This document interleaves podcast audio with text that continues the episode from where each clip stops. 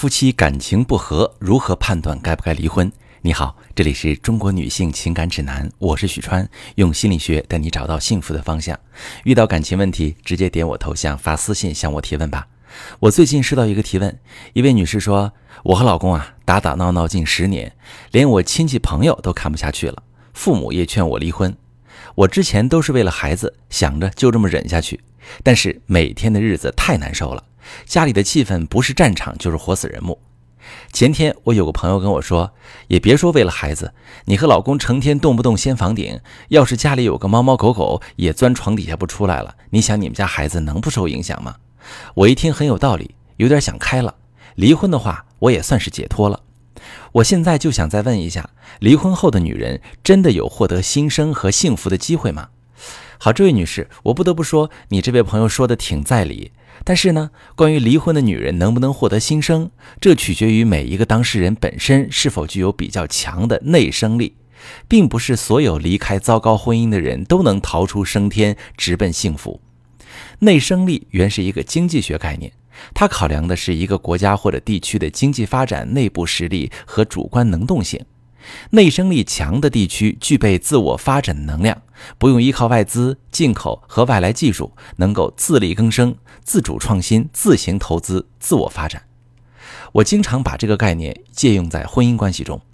如果一位女性具备坚韧的品质，精神独立性强，有勇气、够自信，能在困境中求突破，那么他就算具有比较强的内生力，离婚后会有很大机会过得更好。我接待过很多离婚后过得不好的来访者，他们会觉得自己当初选择离婚是做了错的决定，现在后悔了，问我怎样才能复婚。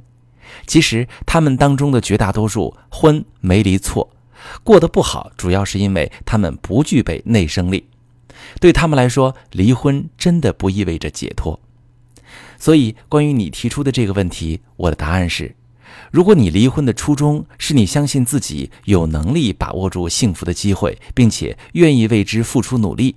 你觉得没必要再困在不幸的婚姻中，离婚后你会去追求更丰富的人生，那么你离婚后就有很大的可能越过越好，重获新生。但如果促使你下定决心离婚的动机是逃避痛苦，你不知道自己目前正面临的痛苦该怎么应对，只能逃离。那么未来这些痛苦很可能会再次找到你，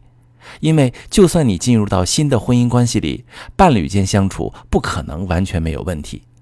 而你还是不会经营，不懂怎么处理婚姻中出现的问题，因为你没有从上一段失败的婚姻中得到成长。根据你的描述，我认为你当下就处在逃避痛苦的心态里，不是说你不可以离婚。但是对你最有利的做法是尝试分析出婚姻中存在的问题，明白是哪些因素导致你和老公经常发生严重冲突，你老公身上存在哪些问题，这些问题是否可以通过正向有效的经营策略解决，然后综合评估这段婚姻是否有修复的空间，